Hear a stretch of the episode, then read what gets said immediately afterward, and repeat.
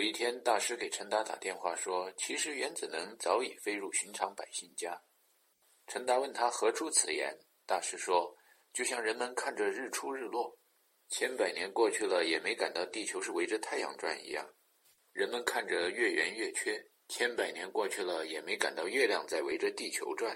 这都是因为不识庐山真面目，只缘身在此山中。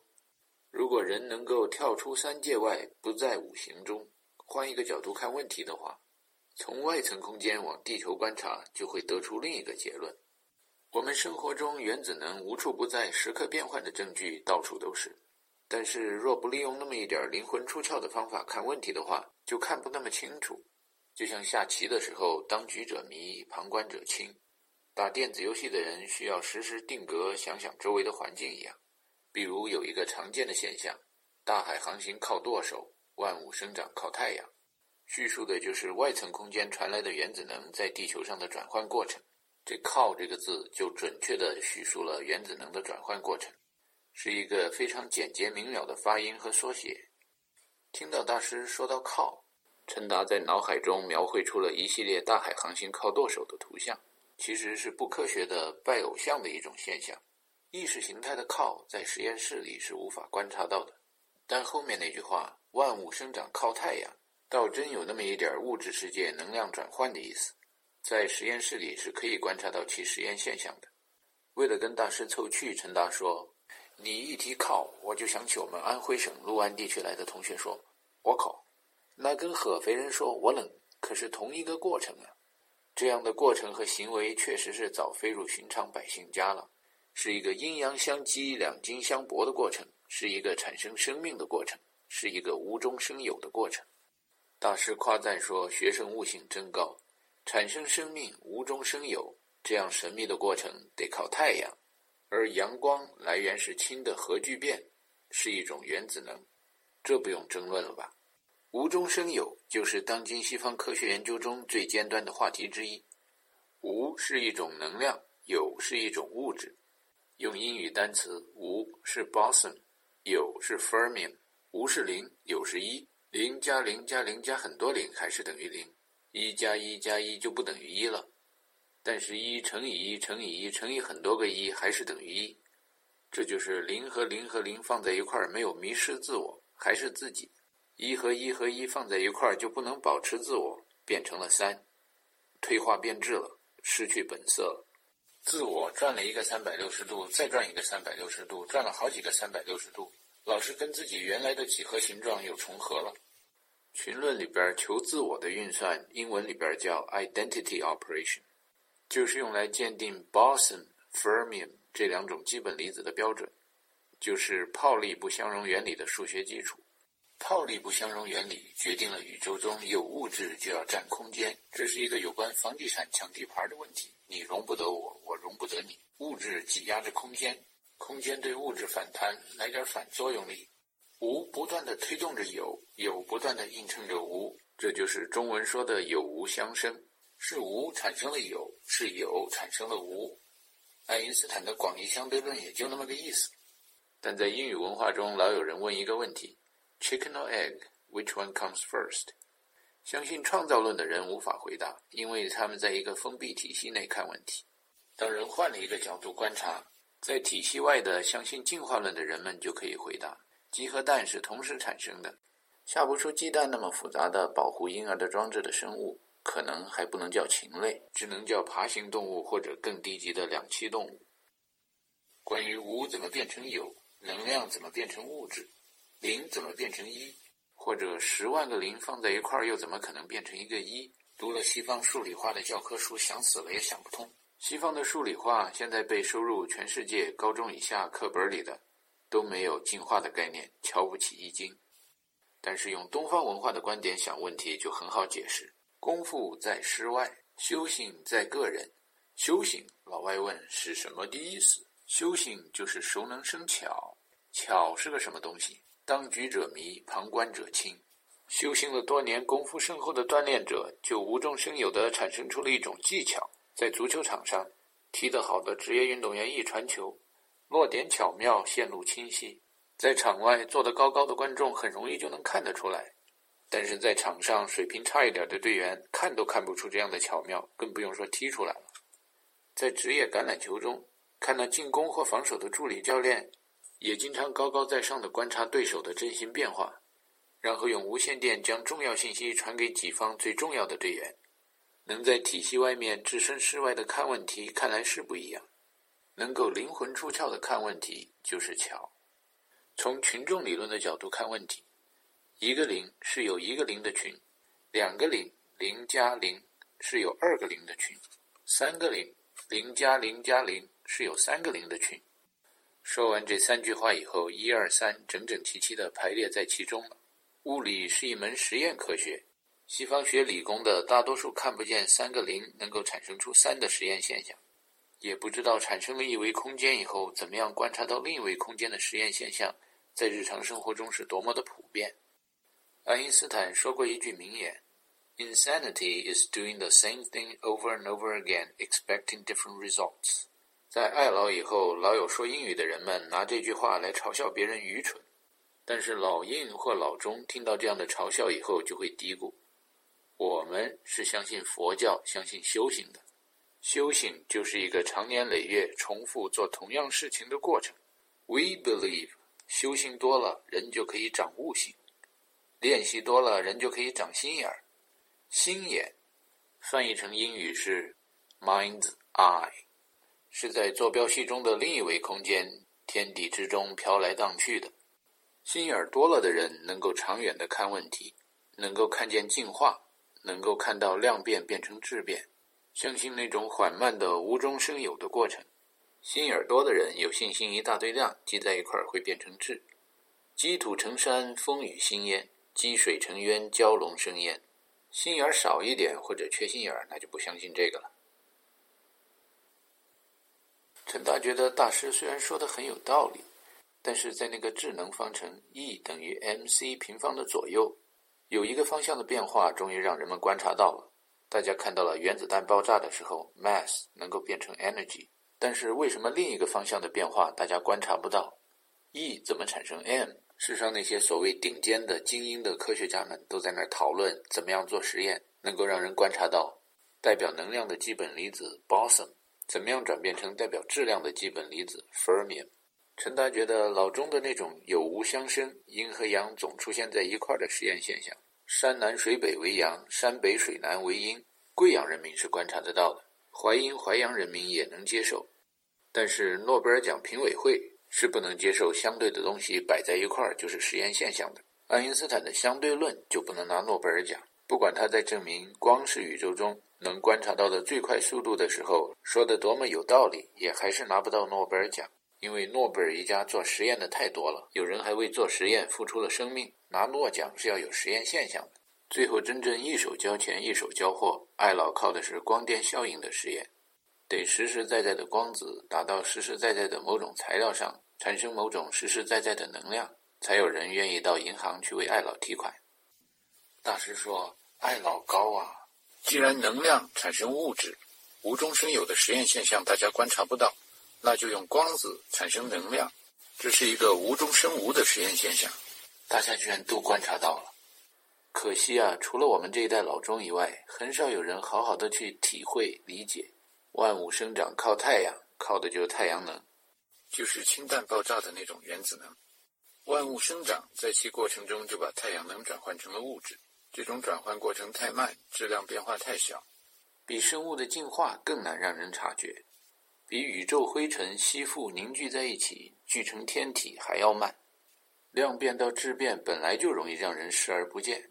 一除以三十万的平方那么小的概率，太容易被人视而不见了。要看到能量转换成质量，比预测旧金山哪一天地震或者哪一次中奖的彩票被谁给买了难度都大多了。其实能够知道能量肯定能够转换成质量已经不错了。不是所有实验现象在人的一辈子里边都能看得见，是吧？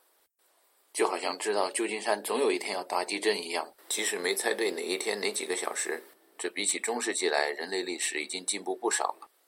知道了太阳能来自原子能以后，再翻开某些古文，就会发现，早在二十世纪曼哈顿计划和原子弹爆炸以前，古人就已经在描述原子能是如何飞入寻常百姓家的了。所罗门说：“阳光之下永无新事。”说的就是新生事物和反动的腐败的残渣余孽旧势力，他们之间的斗争全都是能量到物质、物质到能量的转换。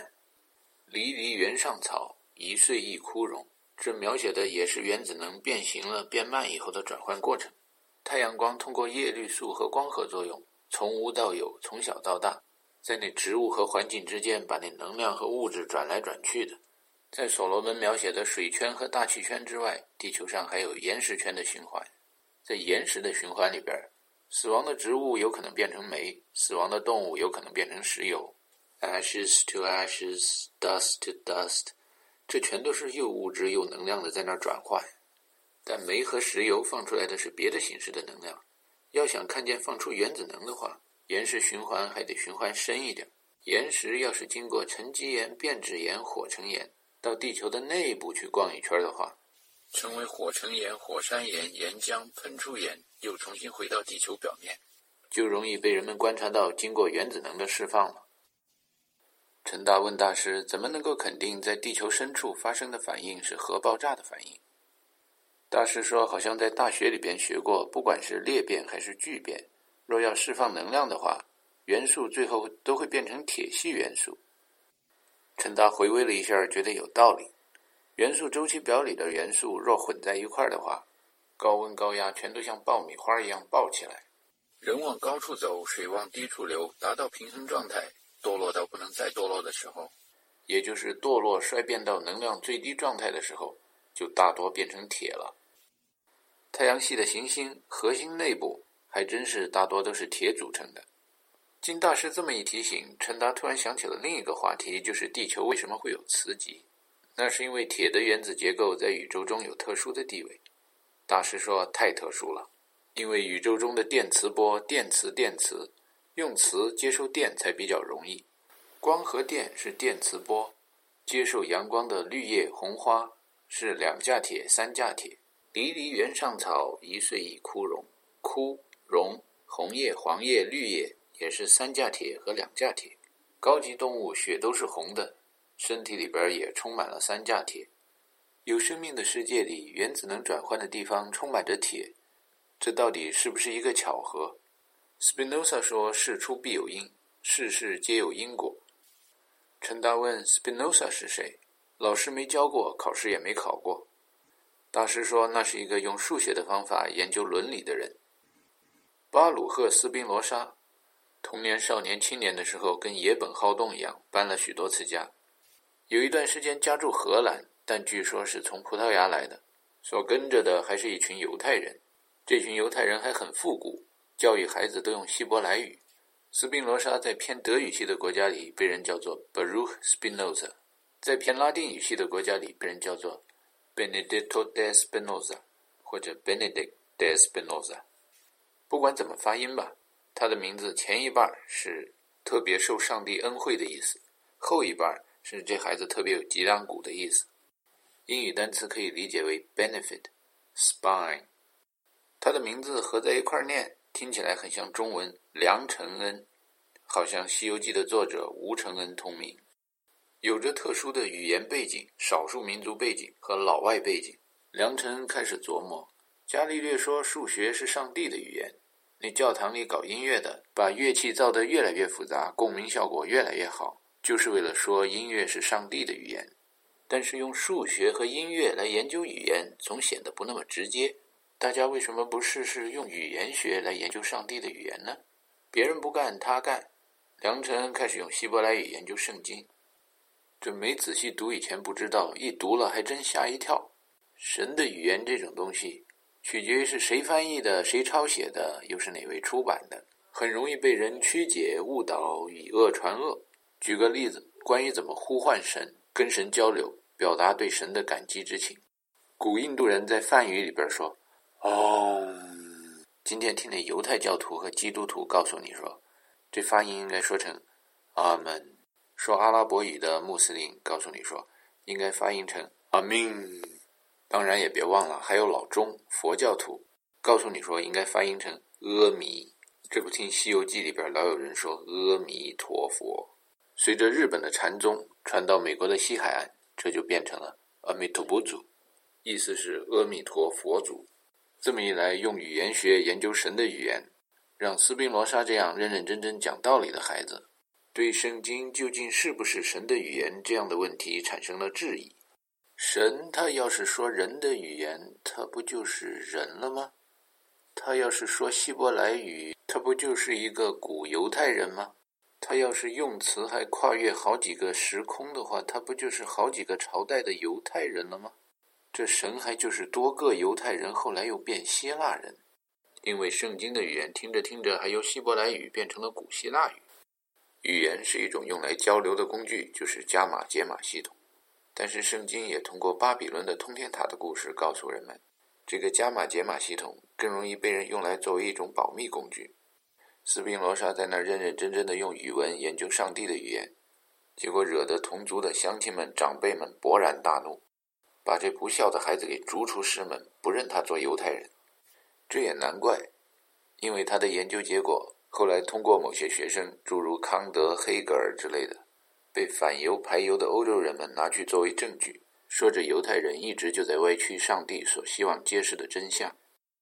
可是与此同时，另一些受斯宾罗莎的思想影响的学生们，比如像犹太人优秀的子孙马克思和爱因斯坦，觉得斯宾罗莎不就是犹太人吗？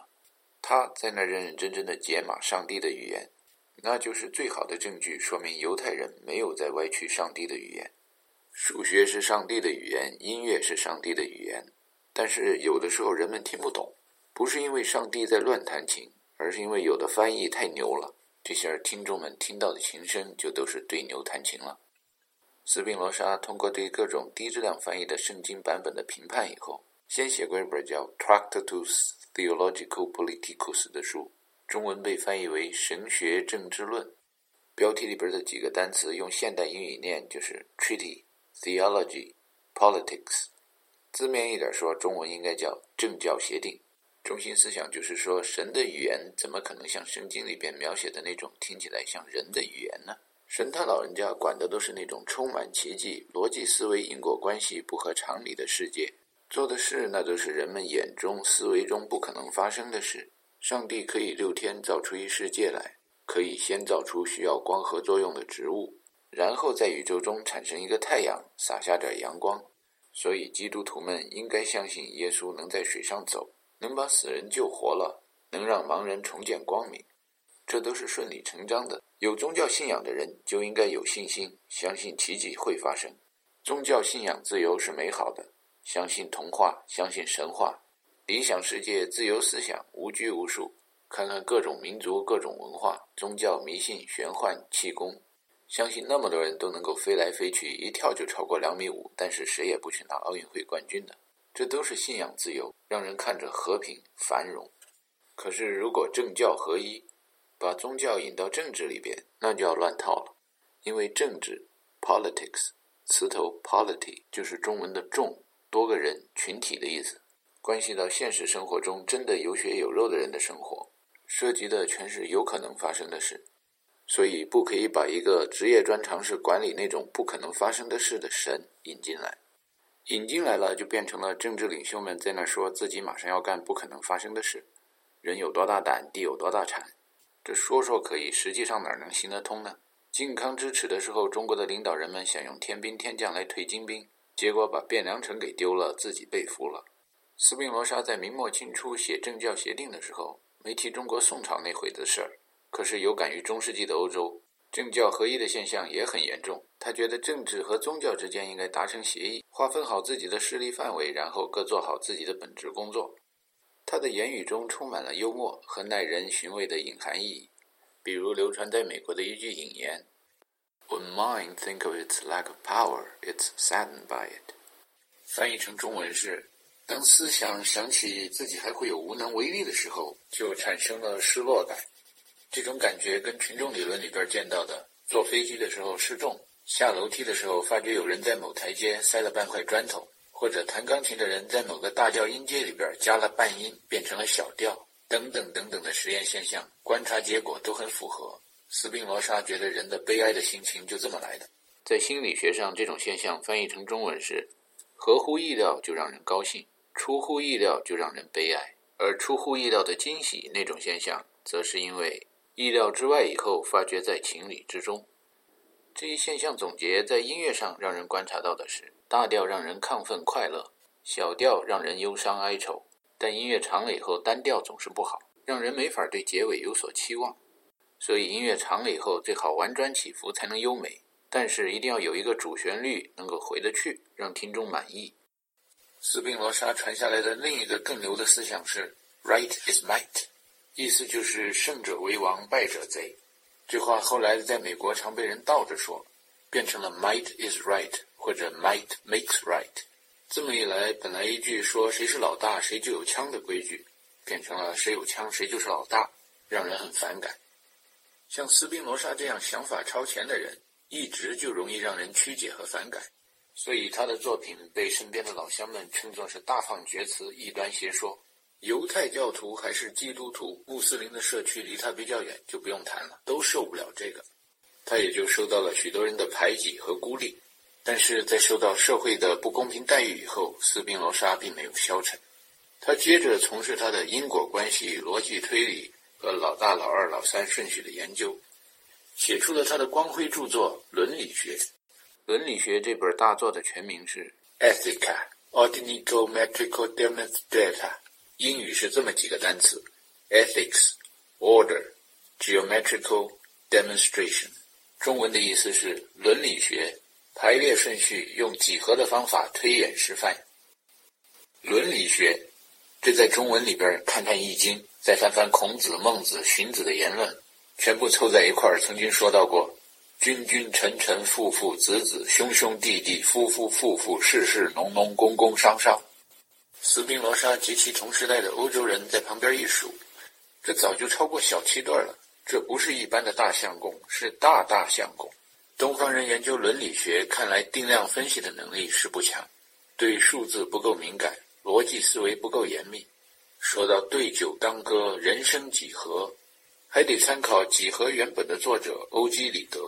顺便跟解析几何研究方法的发起人笛卡尔也来一点借鉴研究和学术上的争论。笛卡尔说：“思故在”，后来被中文里边翻译成“我思故我在”。斯宾罗莎认为思和在是一回事儿，应该合一，就像王阳明说的“知行合一”一样。因为斯宾罗莎谈对立吧，也喜欢统一。当时欧洲正值大兴格物测算之学的时候，斯宾罗莎几何来几何去的几何了半天。得出了他的伦理学研究结论。他生活在闯王快进北京的时候，那时候欧洲比东方落后，所以他那时候提起外国的先进思想，就是佛教的因果关系。有因不一定有果，还得有缘分，但有果必有因，不然那就是不讲道理。能够摆脱黑暗的中世纪的宗教束缚就是进步。对因果关系的依赖，复兴了欧洲的 rationalism。一般说来，文艺复兴和启蒙运动，大概的意思就是把古代的思想考古发掘出来，然后再往前发展一点。Rationalism 在古代曾经有过一个版本叫 Stoicism，这两个单词 Rationalism 可以翻译成讲道理主义，Stoicism 在今天中文里被翻译成斯多伊科学派，这是不好听的。斯多伊科学派古代宣讲的时候，在门前一个石头的长廊上宣讲。门前的石头使人想起根据中文著名作品《石头记》改编的戏剧《游三姐》里边，有一位叫冷郎君柳香莲的小生说过的一句话：“荣林二府只有门前的两对石狮子才算得干净。”所以，Stoicism 按照信达雅的标准翻译，应该叫石头意识。Stoicism 是罗马帝国在引入基督教以前最繁荣的时候提倡的国民意识。一个哥们儿如果 Stoic。就得有一张冷酷的面孔和一个澎湃的内心，得学会装英语字母表里的第二个字母。如果实在装不出来，就好像一块假的宝玉，最后发觉自己真的是一块石头，那就跟柳湘莲、尤三姐一样自行了断了。这就是石头意识，这就是古代的讲道理主义。在斯宾罗莎的伦理学里边，用严密的几何证明题的方法推导了半天讲道理主义以后，rationalism 在后来欧洲流行的思想和文艺作品里边。即使人们不对司承恩明谢，也经常出现。But is it rudimentary, my dear Watson, when all other possibilities are eliminated? What remains, no matter how unlikely the scenario, must have been what happened. 若没有讲道理主义的话，我们就听不见福尔摩斯那么阴阳怪气的台词了。所有的疑案悬案，用鬼和神、外星人或者气功大师一解释，凶手就永远抓不到了。国际歌里边有一句歌词。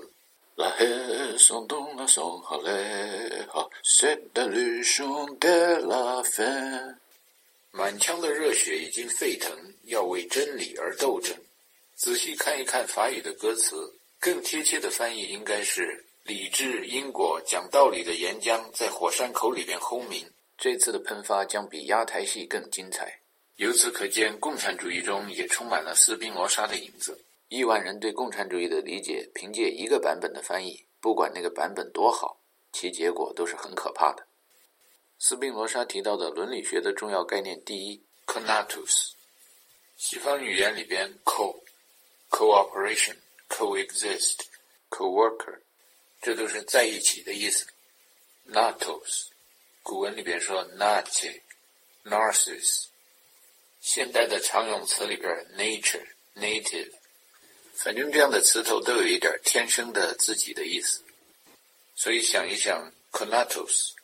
就是自己想跟自己在一块儿，自己想变成自己这么一种力量，自己变自己，这就是群论里边的 identity operation。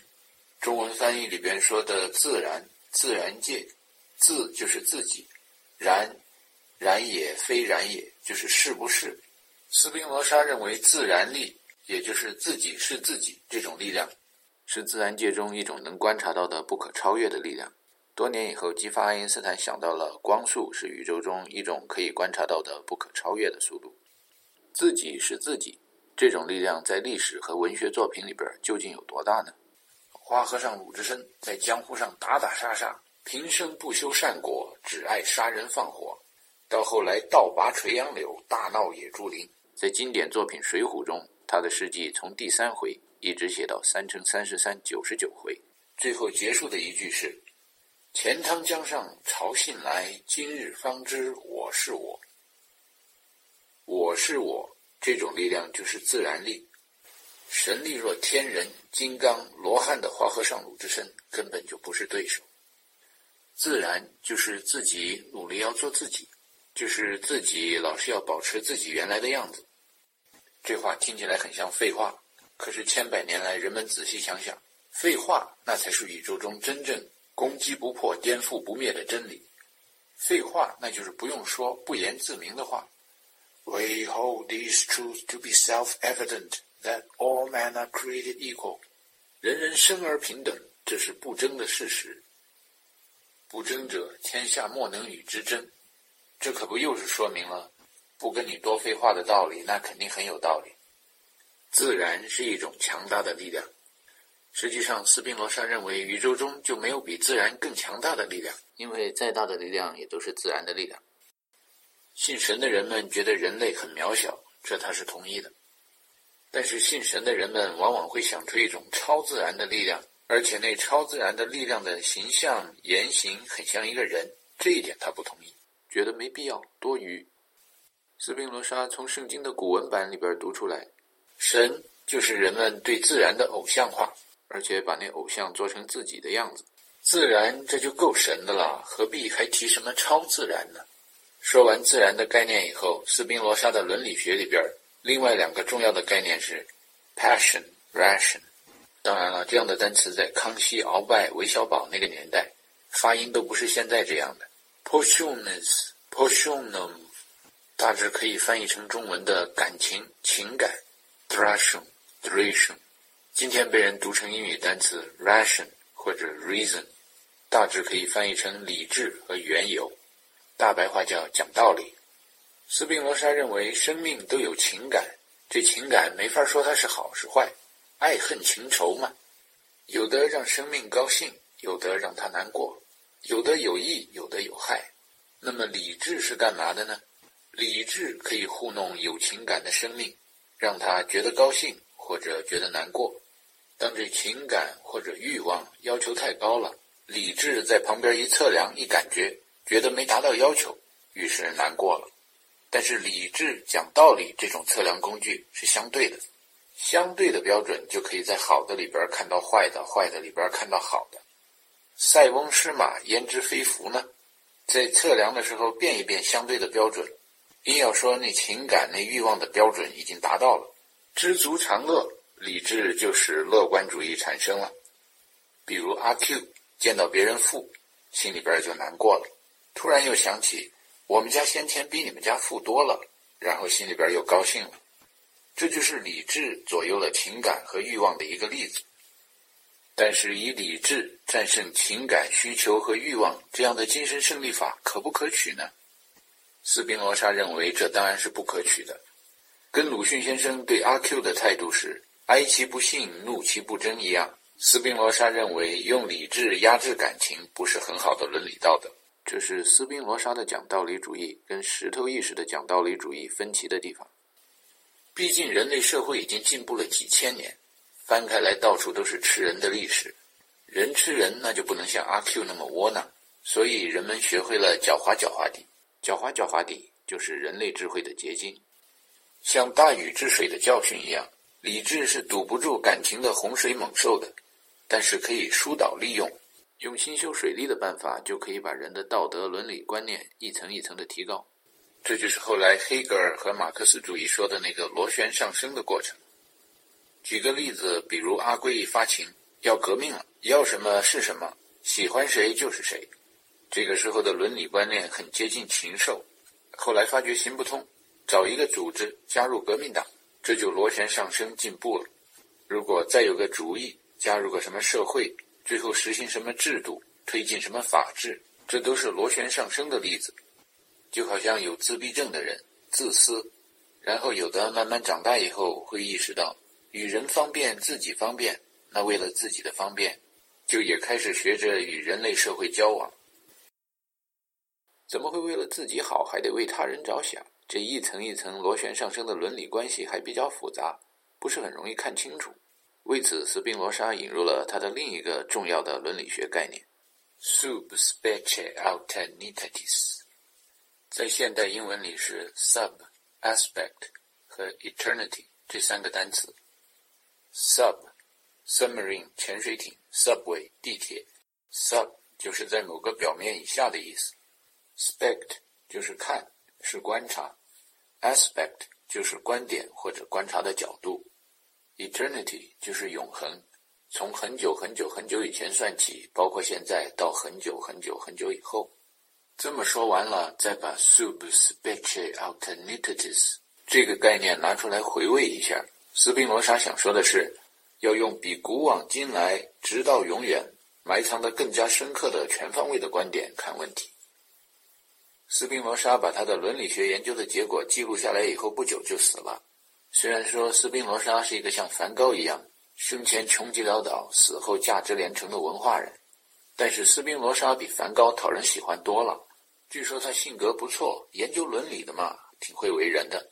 他还是有朋友的。死了以后，朋友们把他一捧，乖乖了不得。他的论断承前启后，继往开来，跟许多学问都能挂得上钩，能解释古往今来几乎所有的现象，能帮助大师这样的孩子记住许多考题的答案，是连着许多鲜花和毒草的地底下的根。说到 c a n a t u s 所有的东西都有那么一种自然的力，自己想做自己，这种力量是无穷的。你是你，我是我，他是他。想装成不是，那是不可能的。宇宙中万事万物都自己想做自己，人法地，地法天，天法道，道法自然。这种说法提出来了几千年，但是现象那已经有了亿万年都不止，而且随处可见。再说到 passionless, passionless, passion, reason，小小字儿做门对儿，哭着喊着要媳妇儿，这就是那种自己想要保存自己。想着在自己死了以后，还有一个自己在那儿接着自然的情感上来了，这跟窝窝囊囊的阿贵突然跪下对吴妈说想要跟他睡觉一样，在看图识字的画片上被人叫做自然情感。心理学家注释：The will to preserve oneself。上帝的语言嘛，随便大家瞎翻译。有人把 conatus 解释为 the desire to reproduce。在小小子儿被家长训斥了一通之后，或者阿贵遭到社会拿着各种工具骂着畜生野兽惩罚了一通之后，新的产生出的受了教训以后的思想，那就叫理智。有了理智以后，又会产生新的情感；有了新的情感，又会产生新的理智。这就是螺旋上升。比如发觉了做畜生这种本能的反应在社会上是行不通的，那下面就开始走那种见风使舵的察言观色路线，学会了礼节孝道和社会公德。另一些人学会了知书达理、气质和情调。孟子相信人性本善，无虑而知乃良知，不学而能。为良能，这话是千真万确的。自然嘛，自然的当然是好的，自然当然是美的，自然力是无穷的。在一片田园诗般的风景画中，有一老钟牵着他刚学会走路的孩子，走过草地，爬过山坡，告诉自己死后还能活着的下一代：这青山永远挺立，流水不会停留。指着在美国用便宜价格买的十六英亩地说。儿子，将来爸爸死了，这些地都是你的。儿子眨巴眨巴眼睛，以纯真的、诚实的语调说：“爸爸，那你什么时候死啊？”荀子记录下这样的实验现象，说：“人性恶，其善为也。”这话也是千真万确的。孟子和荀子描写的实验现象是统一的。前者是一个小范围封闭体系内总结出来的规律，后者是在开放体系诸多群众中总结出来的定律。第一种描述是螺旋上升以前的情况，第二种描述是螺旋上升以后的情况。没有耐心、不愿意以发展的眼光看问题的人，思想跳不出某体系，也就没法螺旋上升。不螺旋上升，看不到量变转换成质变，不相信进化论，不能相信无中生有。相信螺旋上升的人其实还是很多的，比如像保卫萨拉热窝的瓦尔特，老喜欢说谁活着谁就看得见，这就是想要保存自我、求生存自然的本能与情感。当他该出手时就出手，一直到最后牺牲了生命，这就是用理智克服了情感，思想境界上升了一个高度。乔治·巴顿说到自己年轻的时候如何害怕打仗，Even the best foxhound is gun shy the first time out。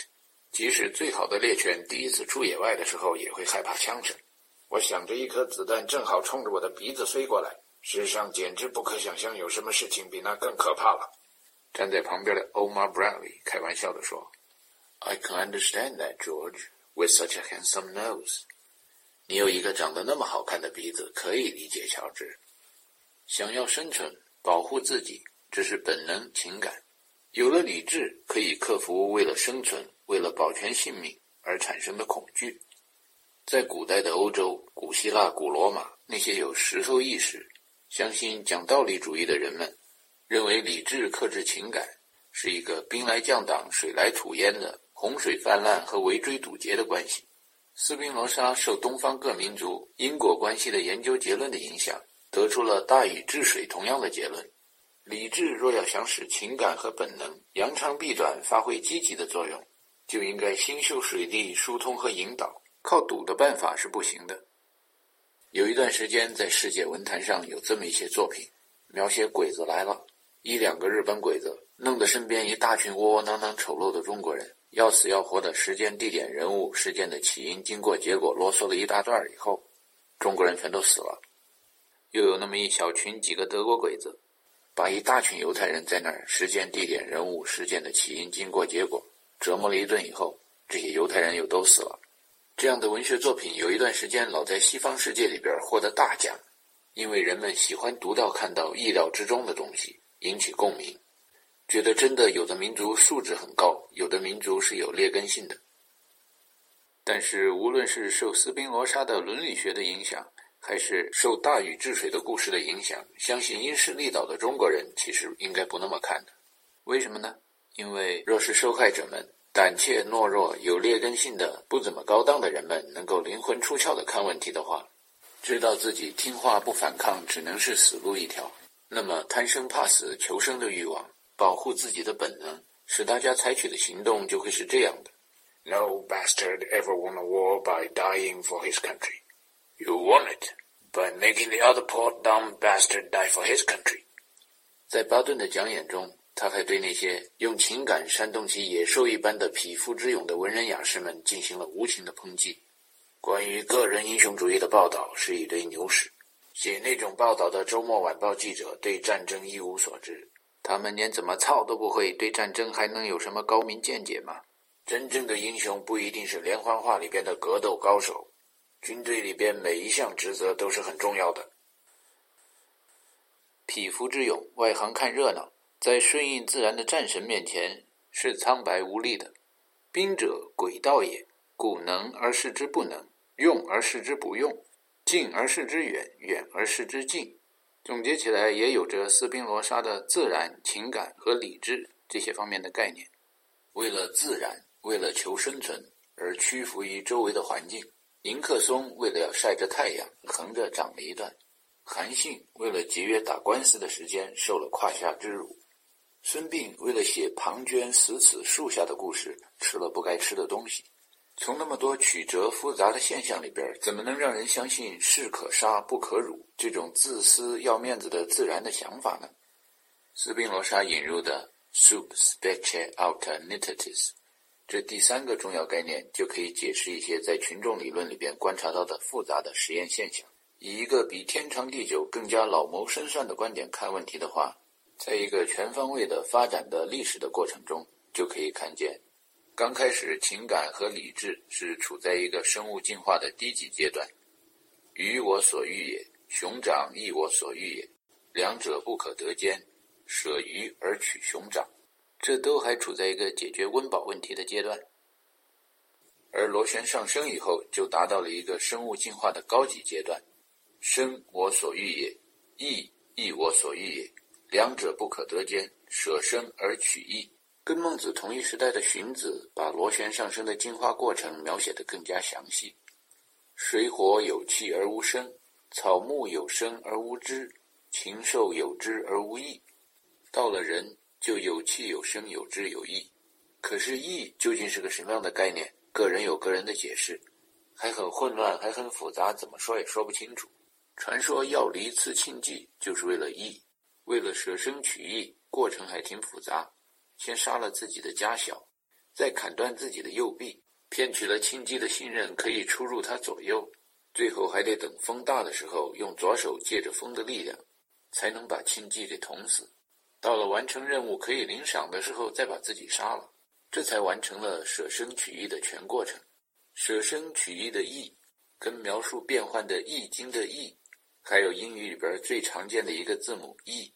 以及 entropy、energy 开头的第一个字母 e，发音都是一样的。这一切是巧合吗？还是有微妙的因果关系？短时间内看不出因果关系的实验现象，就得用长期的远见来分析。有了 sub specie alternatives 这个比天长地久更加老谋深算的全方位的看问题的观点。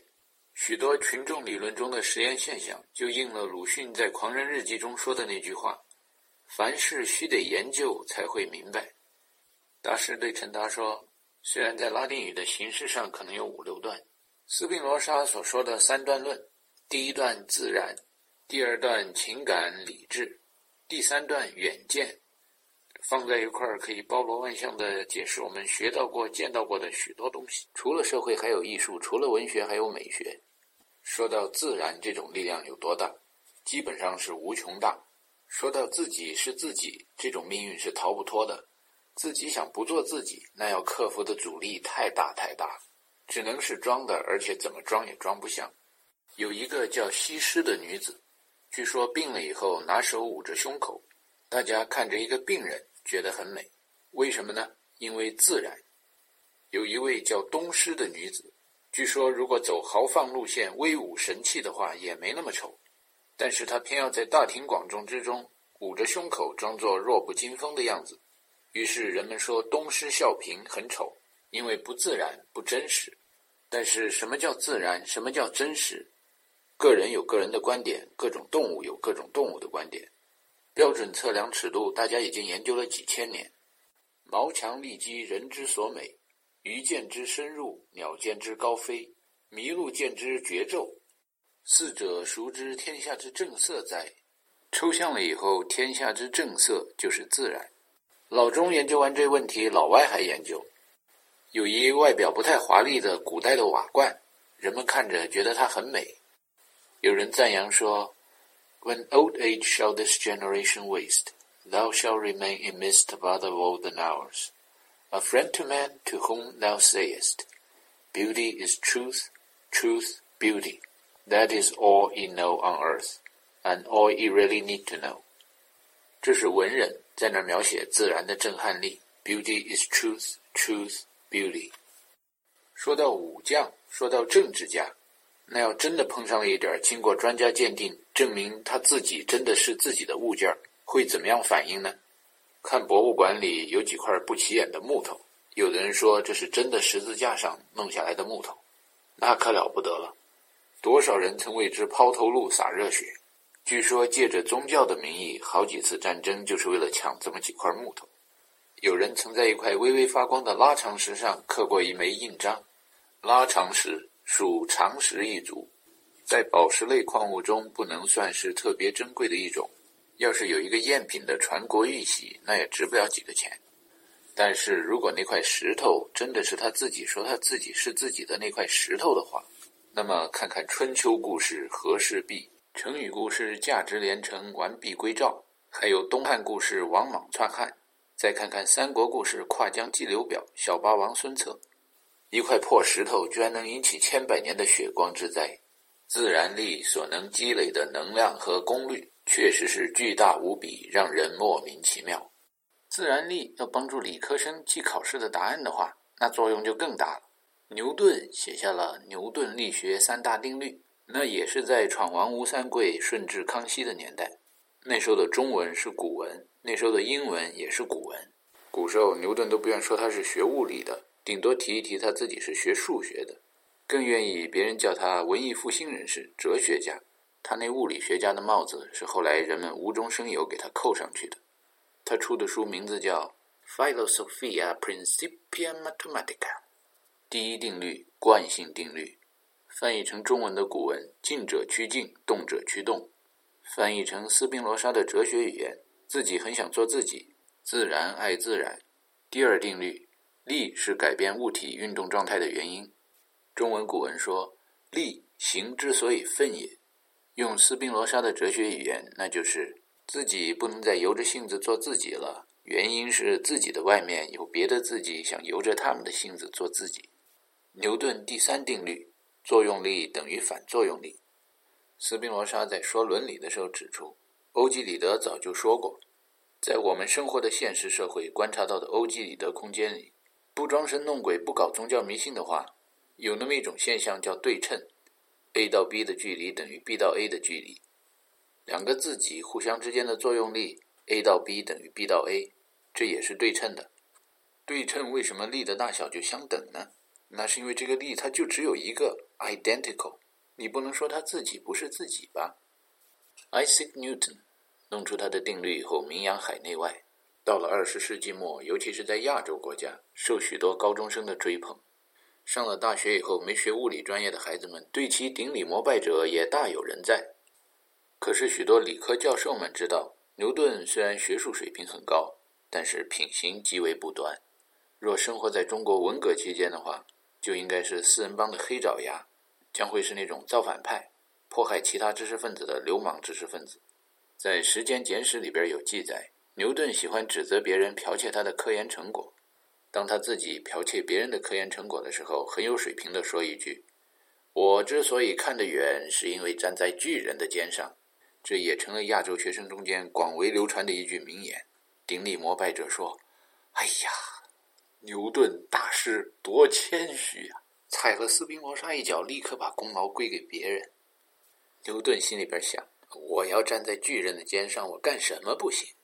我吃香的喝辣的，恒星乡里欺男霸女，那都是因为我站在巨人的肩上。君子生非异也，善假于物也。斯宾罗莎连省一级大学的系主任都不愿去混一个，怎么能扳得倒我这个院士？告我剽窃，那谁不剽窃谁呀？阳光之下永无心事，时间要过了好几百年。拿出一个老的理论来用，那就不叫剽窃了，这叫螺旋上升，这叫学术界和理论的发展。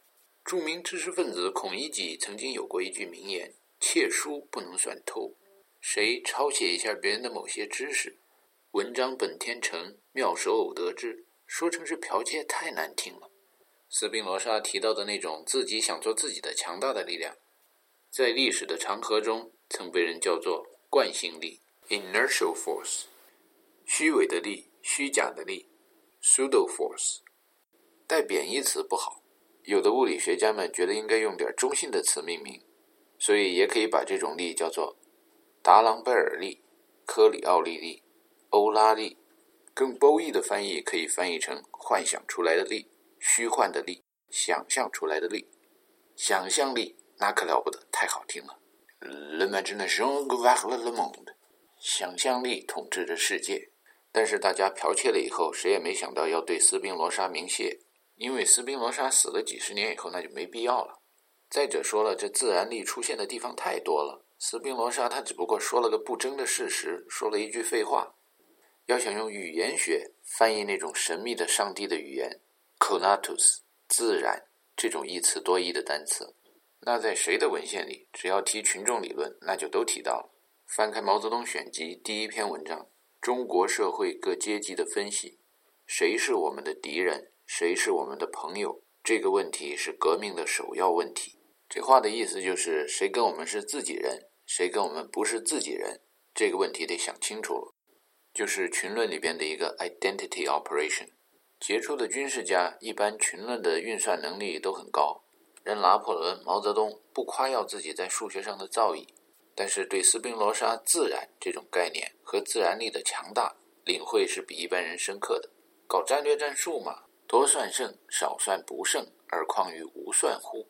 所有这些关于想象的力、自然的力描述都有一个特点，那就是这些力无所不在，但人们若不换个环境、改变个方向，就没法察觉到。要观察和测量这种想象的惯性的自然的力的话，还挺麻烦，必须得从体系内到体系外，做个局外人。文科一点说是置身事外，理科一点说是换个坐标系、换个参照系。话说天下大事，分久必合，合久必分。在历史上，时不时的就会冒出那么一搞军事的，想着大统一；搞物理的、搞数学的，尤其是那些拿着群与群之间算来算去的，大统一弄多了，那就不免受到那些军事数学家的影响。爱因斯坦的广义相对论，你听听这词儿“广义”，实际上就已经把拿破仑说到的那种无中生有的想象力，和达朗贝尔提到的那种想象的力，跟重力给统一起来了。在广义相对论中，有质量的物质挤压着时空，因此时空对物质反弹挤压。这种对重力的解释可以翻译为：有质量的物质一直想保持自己是自己，周边的时空也想保持自己是自己，谁也不让步。于是重力就在两个群之间产生了。物质在两个坐标系之间相对位置换了的时候，重力就能被观察到、感受到了。爱因斯坦对斯宾罗莎是明谢过很多次的，所以后代学理科的普遍觉得艾老是比牛顿更加可爱的一位老九。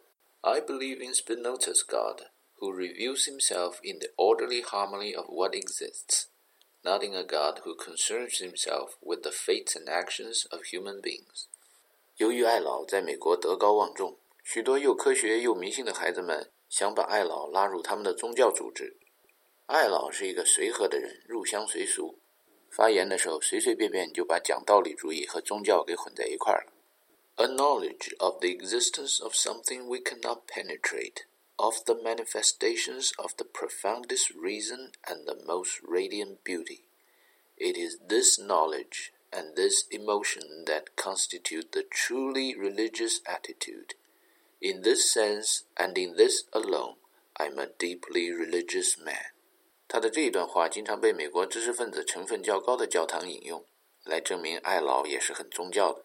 既然艾老都那么宗教，那就不用谈斯宾罗莎这种讲道理、反宗教的孩子了。虽然许多大学的物理课本里边都写着惯性力是一种对宇宙中所有物质都施加作用的力，但老师不考，那就不用复习了。对惯性力在大统一理论里边的作用，不用想那么多。即使惯性力、自然力、虚构的力作用于所有的物质，那跟大统一也没有关系。无中生有的力，若能在宇宙中也统一了电磁力、强相互作用力和弱相互作用力的话，那人类把那按照他自己的形象创造了人的神往哪儿搁呀？说到电磁力，陈达觉得他还能明白如何跟斯宾罗莎提到的自然力统一起来。电流闭合回路绕着圈儿形成了一个面。垂直于一个面可以画一条线，有了这么两个不同的参照系，从一个系统调动到另一个系统，惯性力的影响就能被感受到了。但是对于强相互作用力和弱相互作用力，陈大觉得上大学的时候老师没考，自己也没复习过。作为老中，听说过杨振宁、李政道，就是为了强相互作用力和弱相互作用力干了个什么事儿，得了诺贝尔奖。这二位是全世界华人的骄傲啊！到底干了什么呢？祖国和人民想知道啊！像陈景润干了什么？徐迟同志宣传工作就做得特别好，说他证明了一加二等于三。这广大群众很快就明白了。杨教授和李教授为什么就没人用浅显易懂的方法宣传他们为人类做了多大的贡献呢？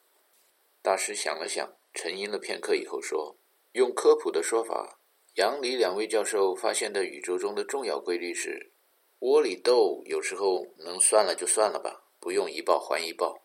但是窝子的外面，群与群之间的斗争，那是一报还一报，对称的。在官方总结后，这条重要的规律被翻译为：弱相互作用力中宇称不守恒。相信宇宙中的力最初来源于神推了一把的人，很难理解强相互作用力和弱相互作用力是什么和怎么来的。那些叫强子的基本离子，比如中子、质子。有很强的凝聚力，想要在一块儿，这是强相互作用力。但是有时原子核内又会有一些莫名其妙的弱相互作用力，使这些强子搞不到一块儿，最后原子就变得自己不是自己了。宇宙中原子核那么小，原子的数量又数不胜数。上帝创造宇宙的时候，怎么把这种力量放到原子核里边？实在想起来都累。耶稣的解释翻译成英文是：With man, nothing is possible. With God, everything is possible。若仔细地揣摩一下梁承恩、斯宾罗莎说的，用自然的力、惯性力来解释强相互作用力和弱相互作用力，可以用中文简单的翻译为：物以类聚，人以群分。拿出每一个群来分析，每一个群它自己是自己，你是你，我是我，他是他，没有什么力产生。但是从一个群内走到群外。群外就有一股强大的无形的力量，往群内推动着所有的物质，一边推一边说：“你就是你，你还想变谁呀？”在微观的世界里边看不清楚的话，到宏观的世界里边放大一下，大家就看得很清楚了。有一群老中到了美国留学，台湾来的瞧不起大陆来的，对大陆来的说：“我们台湾人是吃吐司的，就你们大陆人说的那种面包，你就听得懂了。”可是，一走出中国人圈里，还是被人看作是中国人。再怎么说自己民主，也没法改变自己是自己的命运。有的老中的孩子 A、B、C 上学去了，家长告诉孩子们，要多跟白人孩子交往，要学会融入美国主流社会。可是过几天到学校去看孩子，觉得这孩子怎么老跟亚洲小朋友在一块儿？怎么教这孩子跟日本人有仇？这韩国人、越南人、菲律宾人，还有印度人，包括中国人，素质都很低，没用。亚洲的孩子在学校里自然就跟亚洲孩子交朋友，白人、黑人、西班牙后裔都一样，大家都有这么一种倾向，自己就想跟自己在一块儿。传说当年日本人尊为战神的东乡平八郎 Togo Ehachiro，在英国留学上海军学院的时候，军官们觉得他名字太难念了。又见他吃苦耐劳，于是给他取了一个简单的名字，叫 Johnny Chinaman。日本鬼子在二战中号称自己大和民族，跟欧洲的日耳曼民族是世上少有的优等民族。一提到中华民族，就说素质差，骂中国人是支那猪。日本发展起来以后，号称自己要脱亚入欧，其实到亚洲以外的国家走走，绝大多数欧洲人的后裔对此的反应是 Yeah right，自己应该有自知之明。自己是自己的力量，自然的力量，在体系外面看就是一种强相互作用力；自己是自己的力量，在一个封闭体系内看，它就是一种弱相互作用力。日本鬼子老对中国和韩国说：“中国和韩国都是他们自己的，在历史教科书上说进入中国、进入韩国，想跟中国统一，交通工具越来越发达了，将来后悔都来不及。这就是弱相互作用力。但台湾的教科书上就说跟中国不是统一的，将来也交通工具发达了，后悔都来不及。宇宙是相对的，时过境迁，地球变小了，有一些不弱的相互作用力，时不时的也变成了弱相互作用力。这都是在封闭体系内，因为自己要做自己。所以产生了弱相互作用力。这种弱相互作用力，很多时候作用完了以后，许多自己就消失了，自己就不再是自己了。这就是宇宙中的对称，好像不能那么一笔账一笔账的记得很清楚，所以简称宇称不守恒。古代的例子，孔子周游列国，然后坐下来一写一个关于自然的故事《春秋》。中原大地上两三百个小国家，经过一大堆弱相互作用力以后，变得剩下七个了。前前后后一分析，画几个图，再从两三百变到七的过程中，有一段时间，假如中原大地上有九十二个小国家，在黑板上写九十二，画个圈儿表示一群。假设历史学家后来发现，其中三十六个国家后来变成了连横亲秦，另外五十六个小国变成了合纵抗秦的群体，那么就在写着九十二数字的大群里边，再分出两个群，一个写五十六，一个写三十六。把这几个群里边的数字九十二等于五十六加三十六放到元素周期表里边一查，这就是由裂变生成了贝和克的示意图。每一个群都在想自己做自己，在大群里边的自己想做自己的作用力就叫弱相互作用力。这样的力使得大群的原子序号发生变化，于是大群就不能再自己做自己了，新的小的群就产生了。这就是弱相互作用力能够导致原子的蜕变、衰变那样的现象的放大和比喻。弱相互作用力在使物质退化变质、使新的物质从无变到有的过程中起着决定性的作用。宇称的不守恒就是量变到质变的决定的一步。杨振宁、李政道以及他们的师姐吴健雄，在为西方的科学界引入无中生有的概念，以及在大统一理论的发展过程中。起到了关键性的作用。